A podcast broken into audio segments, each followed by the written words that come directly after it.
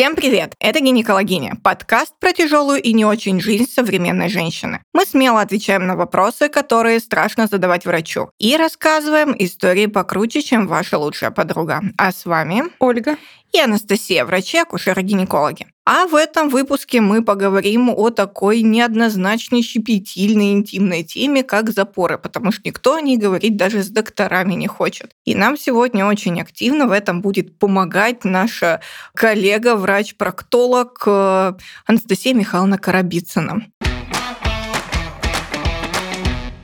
Мы сегодня собрались буквально три блондинки под окном, обсуждали поздно вечерком такую достаточно, на мой взгляд, сложную тему, потому что, казалось бы, все очень просто, что такое запор, ты не можешь покакать, да? Но, тем не менее, у многих и женщин, и мужчин вызывают э, сложности с пониманием, а есть ли вообще у них проблемы, и нужно ли с этим что-то делать, кроме каких-то суперинтересных народных средств. Я думаю, что а, Настя сегодня с нами поделится такими интересными историями, потому что у нее всегда есть интересные истории. Вот.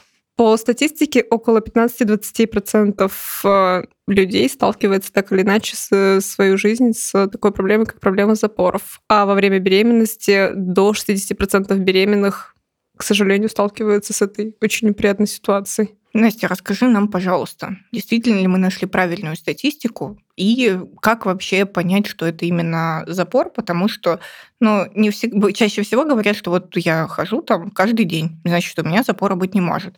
Но, насколько я знаю, это тоже миф, поэтому мы очень-очень ждем от тебя достоверной информации. Значит, что касается статистики, э, естественно, она может быть не всегда адекватна, но в целом, да, действительно, много людей страдают запорами, и очень много беременных женщин страдают запорами тоже, и даже если они никогда до этого с такой проблемой не сталкивались. Причем чем больше срок беременности, тем больше вероятность тем запора. Выше риски. Да. да, да. Что касается запора, здесь Анастасия нам все правильно сказала.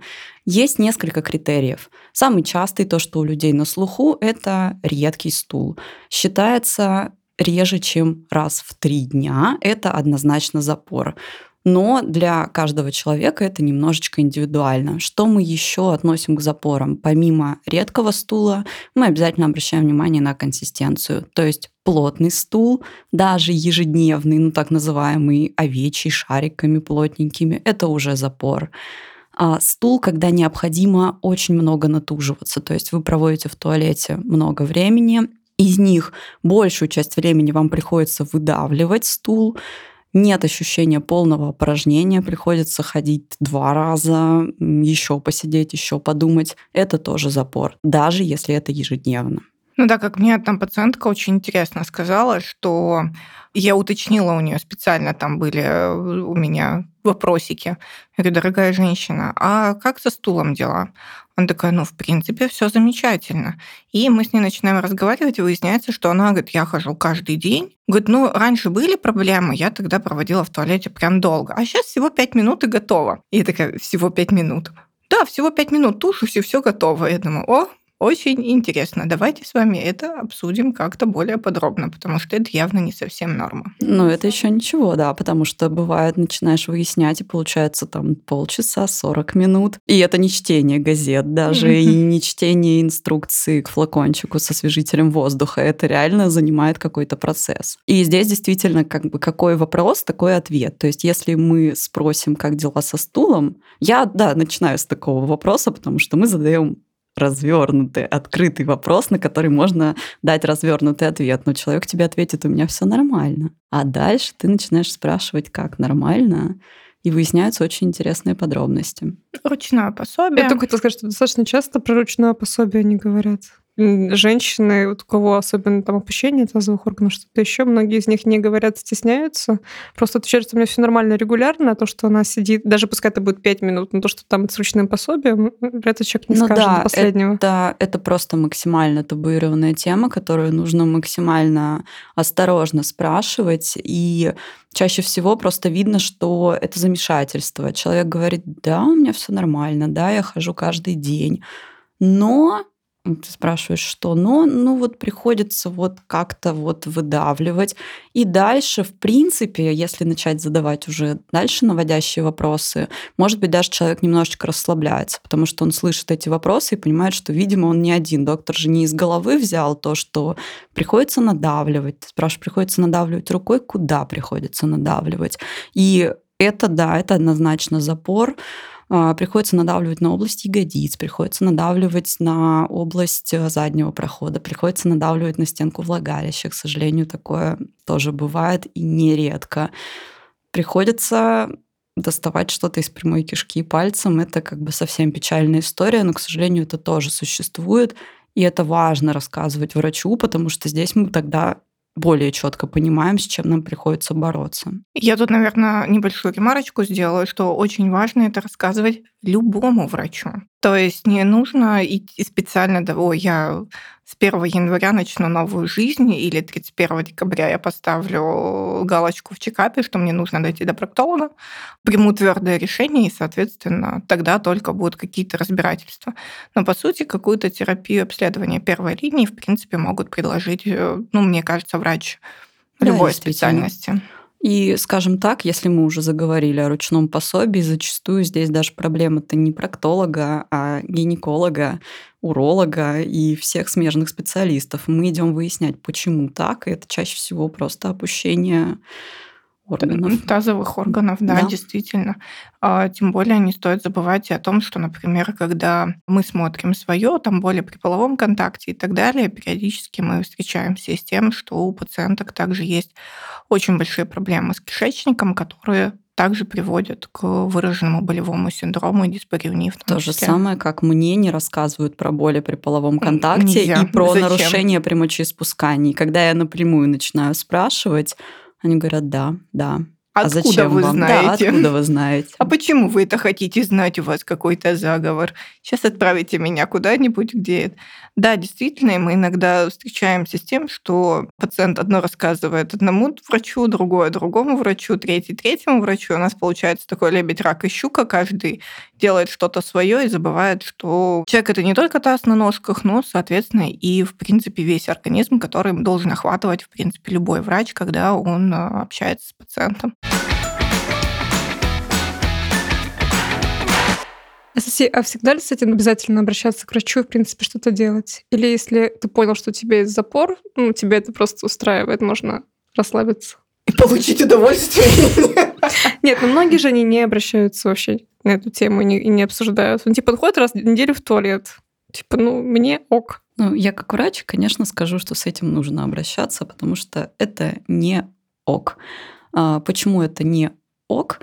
Потому что чем менее регулярный, чем более плотный стул, тем больше вероятность развития разных проблем. Давайте я как проктолог скажу, что проктологических, хотя не только. Но запор – это повышение риска геморроя, анальных трещин, и различных неприятных проблем. В частности, натуживание может приводить и к пролапсу, выпадению тазовых органов. Почему нет? И прямой кишки, и матки, и, соответственно, мочевого пузыря. Почему нет? Действительно, подтекание мочи гораздо выше риски у женщин, у которых есть хронические запоры. То есть понятно, что, как я понимаю, бывают острые запоры и хронические. Правильно? Там, например, острые могут быть связаны, ну, не знаю, с приемом антибиотиков, ну, например, да?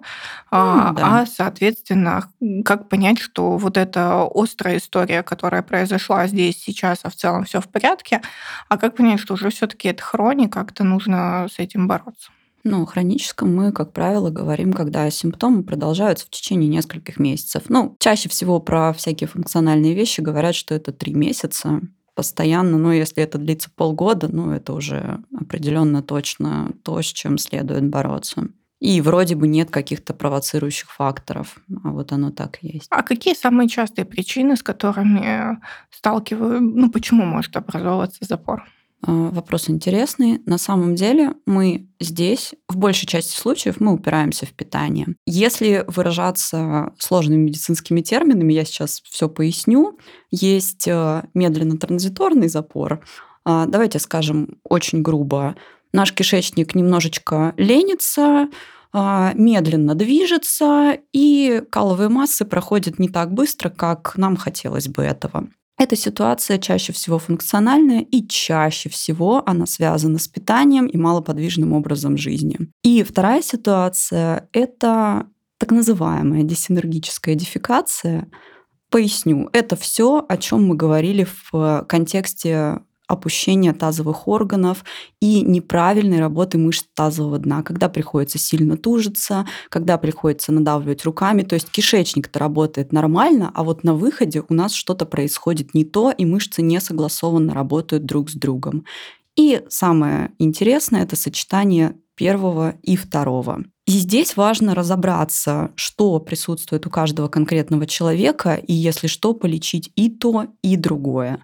Всегда проще начать с нормализации работы кишечника и с нормализации нашего питания. Ну, как В любой сказать? ситуации.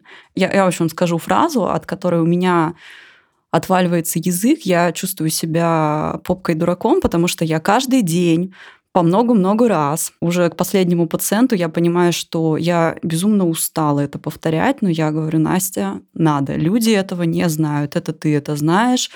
Ты это сказала сегодня уже 10 раз, скажешь еще и в 11. И, в общем-то, я надеюсь, что мы сейчас все это запишем, будем просто вот прокручивать людям, люди Да, послушают. я понимаю, что пожалуйста. мне приходится, мне все равно придется это повторять.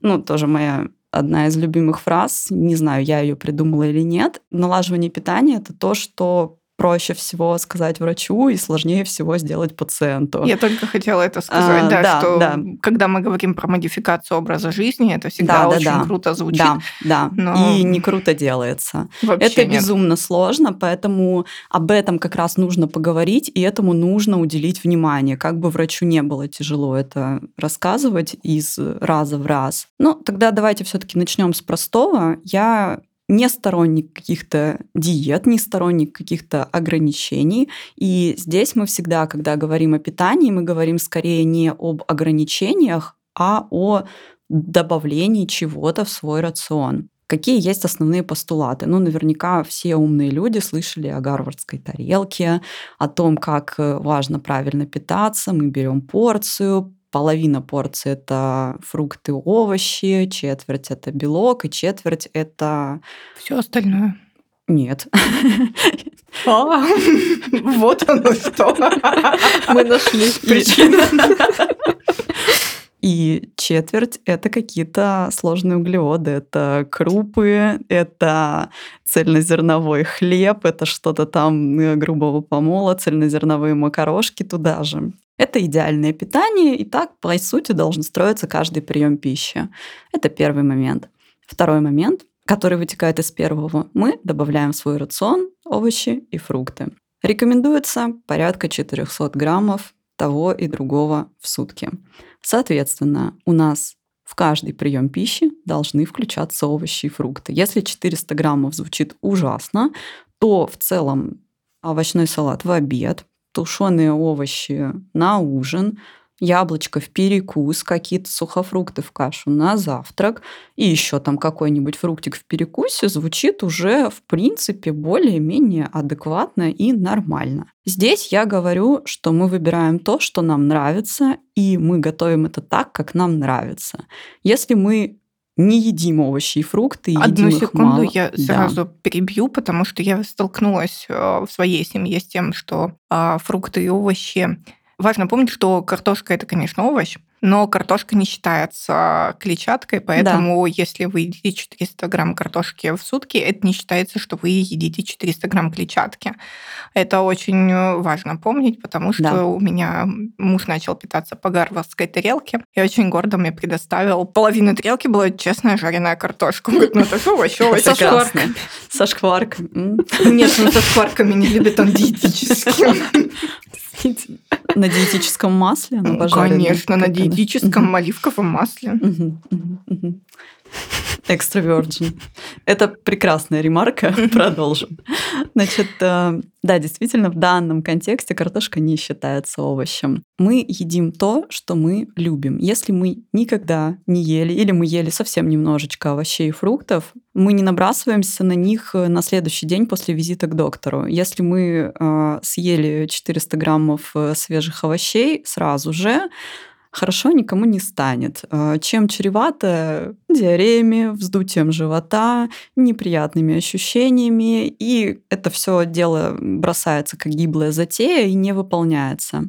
Что проще сделать? Мы постепенно вводим в свой рацион съели один овощной салатик. Кто-то мне часто говорит, а вот какие там можно, какие нельзя. Мы слышали, что помидоры это вредно, помидоры они там вызывают газообразование, а, еще они вызывают помидоры изжогу. и огурцы в одном салате. Это прям все конец. Это бред. Конец здоровью, Это конец бред. всему. Анастасия, это бред. Я знаю. Вот. Так вот, я говорю, а вы раньше ели помидоры и все было нормально? Если мне говорят, да, все хорошо, я говорю, ну так вот, значит, вы их переносите. Если человек мне говорит, нет, у меня от помидоров изжога, я говорю, ну значит, вам не надо есть помидоры, ешьте то, что вам нравится. И также со всеми остальными. Даже с той же капустой, которая, да, вызывает газообразование, но если вы ели капусту, и вам с ней комфортно, то почему вам нельзя есть капусту? Можно. Это, в принципе, то, что мы берем и начинаем потихонечку вводить э, в свой рацион. Дальше мы обращаем внимание на то, пьем ли мы жидкость. Можно Да. одну ремарку по поводу тоже питания? Достаточно часто говорят о том, что, ну, если у тебя запор, надо обязательно кушать побольше свеклы, побольше чернослива, и тогда жизнь станет более прекрасной. Э, Или там побольше тыквы, все что угодно. Действительно ли это так? Или, в принципе, перестройка полностью своего, ну, не то, что полностью, а более такая фундаментальная перестройка питания должна быть более эффективна, чем э, если мы будем э, употреблять вот сегодня плохо, значит, там три дня не было стула, пойду съем свекольный салатик, возможно, мне станет легче. Ну, на самом деле и свекла, и чернослив, они действительно очень хорошо работают. Люди не дураки, это действительно работающие вещи. А, Но почему важно перестраивать на долгосрочную перспективу? Потому что редко кто будет каждый день есть свекольный салат или каждый день есть чернослив. Да, кто-то будет, но чаще всего это надоедает. А если мы владеем инструментами, которые мы можем просто применять в каждодневной своей жизни и разнообразить свое питание, то почему нет? И при этом я не против ни свеклы, ни чернослива. Они работают, если вам вкусно, вам нравится и помогают, то, конечно, можно их есть. И киви. И киви. Я просто делюсь лайфхаками. Да, да, киви, он э, зарекомендован, запатентован, задокументирован как э, классное средство от запора. Так вот, я тут сижу со стаканом воды на подкасте и хочу рассказать про воду. Точнее, даже не про воду, а про жидкость. Тоже любимый вопрос. Нужно ли пить, что нужно пить, как нужно пить, э, какие нормы. Жидкостью считается все. Давайте сразу. Нет такого, что чай не считается, вода считается. Нет, считается все. Просто если мы будем пить только кофе, у нас будет передозировка по кофеину. Если мы будем пить только сладкую газировку, у нас будет передозировка по сахарам. Поэтому мы здесь соблюдаем какой-то баланс. Но при этом кофе тоже считается как-то более... ну, повышает перистальтику кишечника. да. И если Поэтому его... гастроэнтерологи одобряют до двух чашек кофе в день, если вы его хорошо переносите. То есть здесь тоже запрета нет. Да практически, в общем-то, ни на что нет запретов, если вы сами лично это хорошо переносите. Норм жидкости не существует, но пить что-то нужно. Пьем по потребности, в жаркую погоду больше, в холодную меньше, при активных занятиях спортом больше, при лежании на диване меньше, но в целом что-то выпивать мы должны. То есть какие-то условные полтора литра жидкости в день мы должны чем-то набирать. И это не пиво. Да, губит людей вода. Воистину. Не, на самом деле с жидкостью достаточно сложно, потому что у нас есть такая даже по исследованиям есть такой термин, как э, врачебное мочеиспускание. Это Или, раз в день? Да, мочеиспускание медика, которое происходит, как Бог пошлет, там вот э, раз в день это отлично. Сейчас сутки один раз сейчас прекрасно. Э, Икает Оля Старосельцева. Да, мы говорили с ней об этом, но Передаем так привет. получается.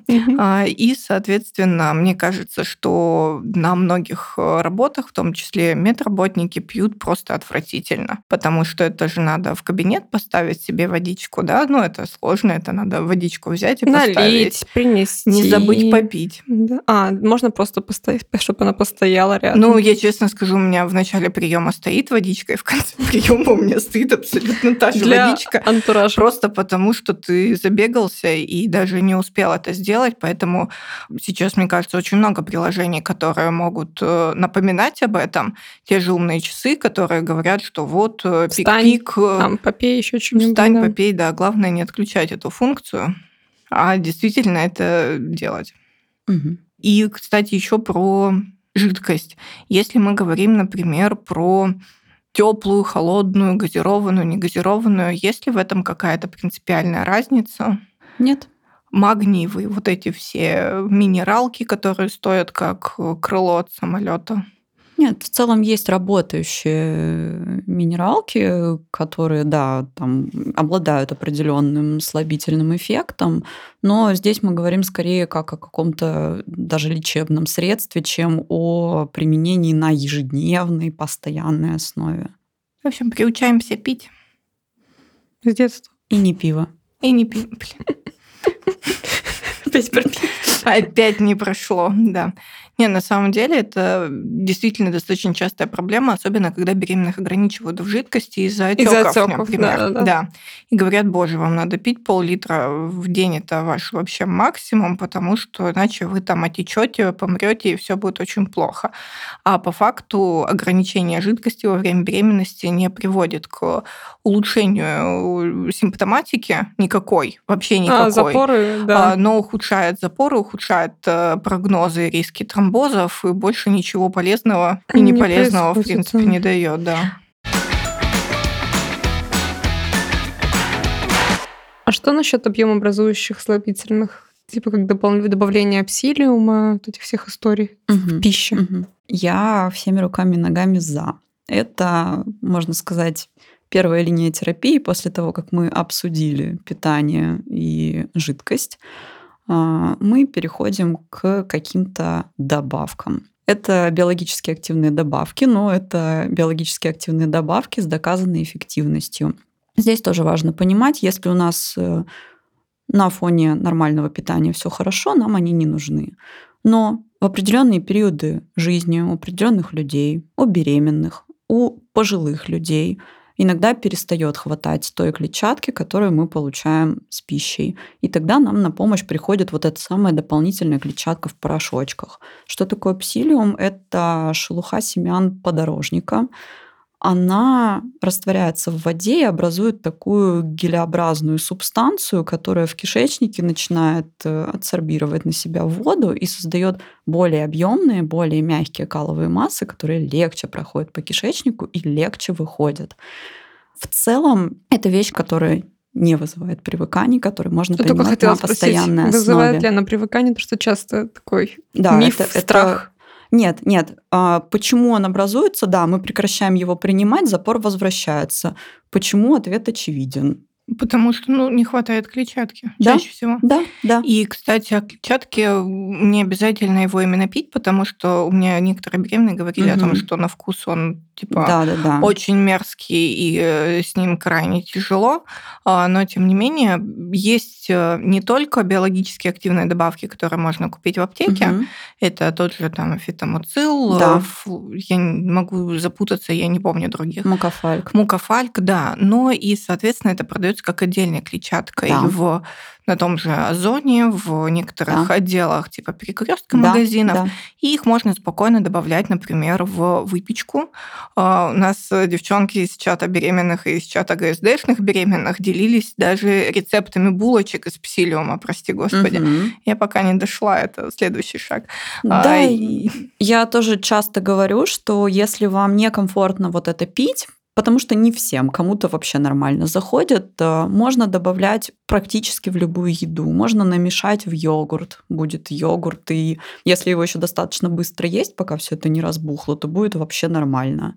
Можно добавлять в кашу, в овсянку, в завтрак, в любое блюдо котлеты, я знаю, в омлет делают спокойно с можно добавлять. В общем, вот куда вашей душе угодно, туда его можно засунуть.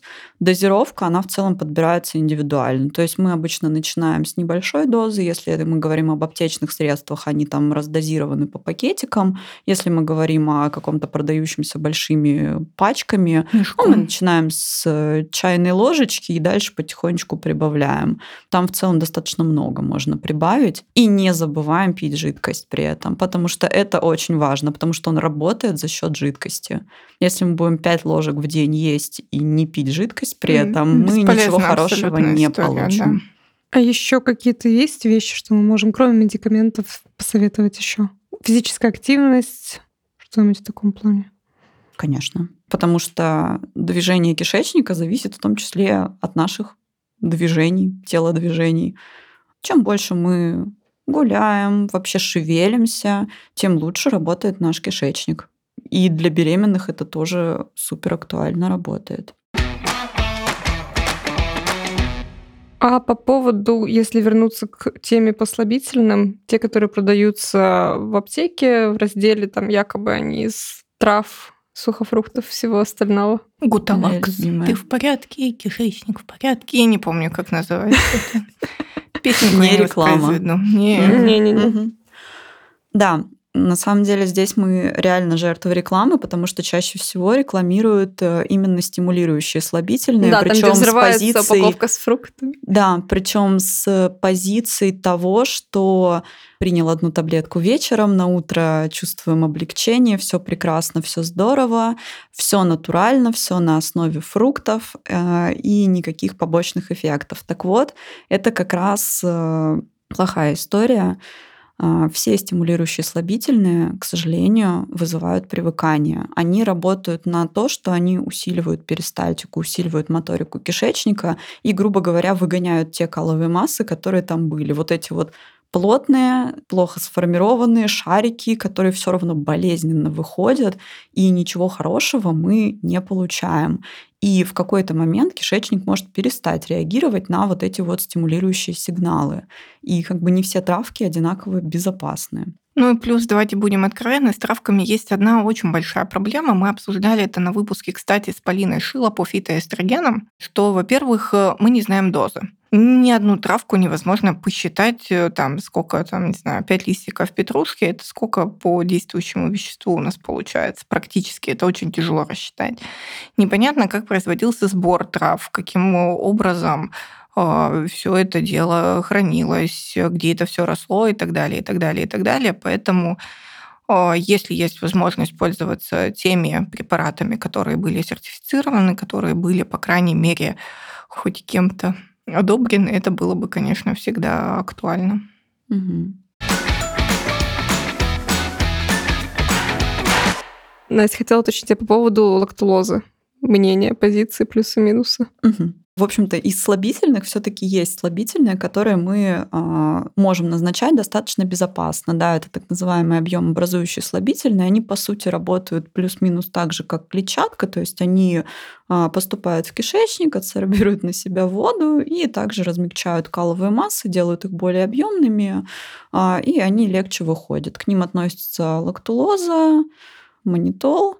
То есть это наш любимый дюфалак, фурлакс. И в целом это слабительные, которые также можно использовать в долгосрочной перспективе, которые тоже не вызывают привыкания, которые, кстати, в принципе разрешены при беременности, потому что из кишечника они особенно никуда не проникают. И тут, наверное, очень важно пояснить, что учитывая безопасность средств, мы можем, по крайней мере, с ними поиграть и поискать то, что действительно будет подходить. Потому что бывают ситуации, когда пациентки прекрасно подходят тот же псилиум, и она говорит, господи, это мое счастье, я буду да.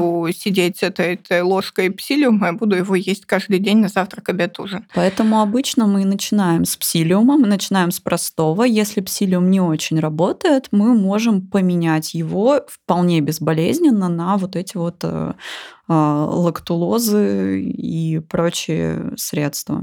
Плюс э, бывают ситуации, когда там случаются от того же дюфалака достаточно выраженное вздутие живота. Да, к сожалению, это его Для, частый побочный для эффект. беременных женщин это достаточно такой прости господи, когда и так там все занято, еще там вздувается кишечник, это совсем становится очень плохо. И это может вызывать действительно очень выраженные негативные Мгм. эмоции. Тогда мы говорим, давайте переходить на что-то еще. Да. Тот же манитол, почему, Да, в принципе, да. нет. На это- него меньше вздутия. Давайте Гораздо скажем меньше, так. да. Мгм, мгм. Это еще мой опыт по центру алмазов. Э, Не, на самом деле, когда есть же и стрессовый тот же синдром э, раздраженного кишечника, когда на фоне стресса достаточно выраженные запоры могут быть. И в свое время я очень знатно э, пробовала разные варианты. Конечно, если мы говорим про дюфалак, почему-то у меня на него случилось какое-то дикое вздутие и больше ничего, пришлось искать другой вариант. Но при этом я знаю очень много беременных, кто у меня принимает и говорит, да, вообще очень супер, мне очень нравится и Да. потрясающе. Поэтому опираться на чей-то личный опыт, мамы, бабушки, коллеги, это все очень интересно, но на самом деле всегда лучше посмотреть на себе, как это будет влиять, потому что препарат безопасный, но, по крайней мере, вы уже точно поймете, насколько действительно для вас это будет комфортно. Да, все люди разные, кому-то подходит, кому-то нет. Да, статистически дюфалак э, сильнее вызывает вздутие, но это не обязательно, что у вас он вздутие вызовет. Поэтому Ну, препарат есть хороший, работающий. Метод проб и ошибок. Да, да. Мы все, мы пробуем псилиум, пробуем разные дозировки псилиума, пробуем по-разному компоновать его с жидкостью. Не подходит, пробуем э, лактулозу, не подходит, пробуем мантол, пожалуйста. Мне кажется, еще важно отметить по поводу более подходящего положения для опорожнения кишечника. Про этот момент, наверное, в принципе, мало кто знает, к И мало сожалению. кто Да, говорит, да. И кто говорит, что Да. правильно ли я помню, что желательно, чтобы коленки были немножко выше, Да, чем уровень верно, таза, и верно. часто советуют использовать специальные подставочки Да. для ног. А, значит, э, откуда все это, откуда ноги растут? Я молодец. Так вот, а, мы не зря сказали, что у запоров может быть несколько причин. Одна из них, что пища по кишечнику проходит как-то не так, ну, не пища, уже каловые массы. И вторая, что мышцы работают как-то не так. Так вот, э, чтобы максимально облегчить работу мышц, нам нужно поставить кишку под правильным углом. Под правильным углом она встает идеально, когда человек какает в положении на корточках. В положении на корточках э, в современном мире мы не какаем. У нас есть комфортабельные теплые туалеты. И чтобы мы максимально приблизились к вот этому положению, Существуют специальные подставки. Набираете в поисковике подставка, вам вылезет куча разных вариантов. Они стоят копейки, а, замечательно встают в туалете. Если нет, там подручные средства, какие-нибудь э, ящички, тазики высотой где-то сантиметров 20. Да. Что мы делаем? Кладем под унитаз, ставим на них ножки, чтобы колени были поближе к груди меняется угол и реально становится легче. То есть если раньше приходилось тужиться 5 минут, и все эти 5 минут глаза лезли на лоб, то тут, возможно, мы там справимся за минуту или даже, может быть, меньше. Это реально работающая вещь. Безумно простая, но о которой мало кто знает и мало кто использует. И, в общем-то, если мы поменяли питание, подобрали терапию, еще и подставочку поставили, то, ну, я не знаю, в огромном проценте случаев мы сможем добиться успеха. Я просто вспомнила. Я прошу прощения за cool story. Э, Есть такое понятие, как, я так понимаю, еще психологический запор, когда пациенту достаточно сложно, у меня тоже это есть, поэтому я не стесняюсь, когда сложно сходить в незнакомом чужом месте. Особенно, когда этот туалет очень не нравится. Я вот сейчас с ужасом вспоминаю те э, туалеты летних лагерей, где бедро бедру, нога к ноге, без каких-либо перегородок, дырка в полу. Детские травмы. Да, это очень детская болезненная травма на самом деле. Мне кажется, мне вид этих туалетов вызывал на самом деле запор, потому что это было просто ужасно. И, соответственно, насколько я знаю, что, например, такая культура, вот чаш Генуа, если мне не изменяет память, да, это азиатских стран. Ну, только не нога к ноге, а просто в более комфортабельных условиях. Ну, я тоже слышала, что в Азии у них немножко по-другому выглядит э, уборная, и там якобы этот момент учтен, что там правильный угол у них. Они как-то по-другому сидят. Что-то про позу орла. Все, что А, я помню. Да, потому что у них же есть сложности, в принципе, из-за питания с э, избытком риса, насколько я понимаю. У них есть сложности с запорами Ну, изначально. есть вообще были изобретены специальные за- заниженные унитазы. Есть заниженные приоры, а есть заниженные унитазы. а вот но неизвестно, это- что круче, да? Чем Да, выше да. город, тем ниже приоры, чем э, дороже квартира, тем ниже унитаз. Вот теперь будем знать, как выбирать. Да-да-да. Но по итогу оказалось, что это не так удобно, потому что на него неудобно садиться, и потом неудобно вставать. Поэтому тут подставка дешевле и сердитее выглядит. И удобней. Да. Как будто бы. Да. Очень часто беременные используют и глицериновые свечи, и микроклизмы, микролакс, которые вот э, идут как и реклама, по-моему, их активно идет на телевидении. А Как ты относишься к этим средствам? Насколько я понимаю, это стимулирующие перистальтику больше кишечника, они также идут. Да. Я обычно говорю, что это средство первой помощи. Даже не первой такой, скажем, экстренной помощи. Если стула нет в течение нескольких дней, наверное, лучше применить что-то, чтобы стул все-таки появился. Но в нашей идеальной реальности мы должны сделать все, чтобы не доводить до такой ситуации. Поэтому, да, этим можно воспользоваться, но пусть это будет такая вот э, аптечка скорой помощи, если, ну, вот все край, вот такое вот случилось. Например, поехали на отдых, тоже запор путешественника – это частая тема. Стрессы, смена еды, воды, часового пояса, перелеты, непонятно ничего. Да, тогда это можно применить. От э, однократного применения ничего страшного не случится. Но если это регулярная основа, это нехорошо, стоит задуматься о том, чтобы что-то менять. И насколько я жизни. понимаю, эти средства для экстренной помощи более безопасны, чем, например, банальная клизма, которую тоже некоторые очень любят чистить кишечник. М, Банальная клизма, она тоже работает, если мы умеем Мгм. этим пользоваться, да, то а, в данной ситуации, да, микроклизма ее просто проще сделать самому с собой, проще, быстрее и безопаснее. Бывают ситуации, когда работает только обычная клизма, когда это запор многодневный, уже тяжелый. Ну, не будем, наверное, об этом. Ну, это уже вотчина докторов, потому что самостоятельно, если это уже совсем все плохо, тут уже не нужно э, издеваться над собой, нужно обязательно ехать к доктору. Кстати, вот вопрос. Когда мы должны обратиться в плановом порядке, это понятно. Когда есть нарушение стула, мы еще в Телеграме выложим бристольскую шкалу Кала, чтобы тоже было немножко более наглядно и более понятно. А, Но тут вопрос скорее, когда обратиться нужно не я еще месяц попробую, а вот потом я схожу. А когда нужно записываться на Окей. ближайшее свободное Red окошко. flags, короче. Красные флажочки. Когда следует срочно обратиться к врачу? Если стула нет, при этом вздувается живот, болит, ухудшается самочувствие, повышается температура, наступает какая-то слабость, все не так и все не то, это повод обратиться к врачу экстренно, возможно, даже вызвать скорую помощь. Не такая экстренная ситуация, но повод обратиться к врачу достаточно быстро. Это вдруг внезапно ни с того ни с сего возникшие запоры, когда все в жизни этой было хорошо, и вдруг на фоне полного благополучия вы не забеременели, не поменяли свое питание, не поменяли место жительства, и вдруг начали беспокоить запоры. При этом могут быть э, боли в животе, могут быть какие-то примеси крови. Это прямо тревожные звонки и повод быстро обратиться к врачу и разбираться, что там происходит. Тоже такой вопрос. Кому нужно обратиться? К проктологу или гастроэнтерологу? Или не, ну, или не имеет значения нам? В данной конкретной ситуации это не будет иметь значения. Мне То есть кажется, и тот, к- и тот, и да. тот специалист разберется, да, тут хоть к терапевту на самом И деле. к хирургу, к И к терапевту, хирургу. да, Да. чтобы у тебя была Да, а да. если не острая ситуация, просто у нас, в принципе, есть... и- Вот человек понимает, что у него есть запор. Вот ему к кому? Тоже хороший вопрос. Наверное, если это просто запор, я бы начала с гастроэнтеролога.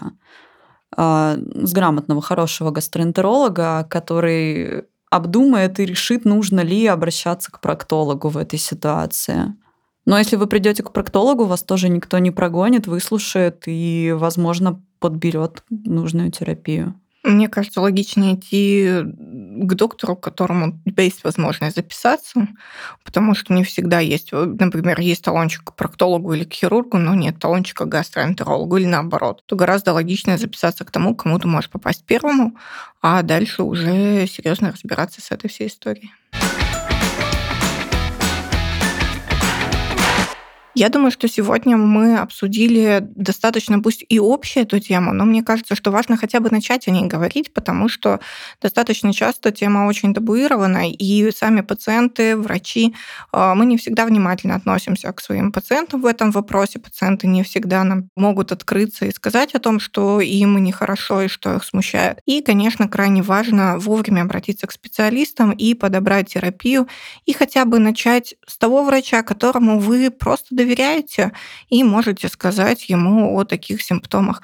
А дальше уже вас направят к тому специалисту, который, возможно, поможет вам уже более детально разобраться. Более детально разобраться в своей проблеме, тем более кто из Петербурга у вас всегда есть Анастасия Михайловна Карабицына, которая блестяще справляется с этой всей проблемой у наших и беременных, и небеременных э, пациенток. Мы надеемся, что выпуск получился для вас интересным и полезным. Слушайте подкаст «Гинекологини» на тех площадках, где вы обычно слушаете подкасты. Ставьте нам звездочки, лайки, пишите комментарии, оставляйте отзывы и пишите предложения в наш «Гинекологини-бот» в Телеграме. Ссылку оставим в описании. С вами были мы, Анастасия и Ольга, постоянный ведущий этого подкаста. Встретимся с вами через две недели. Пока-пока. Пока-пока.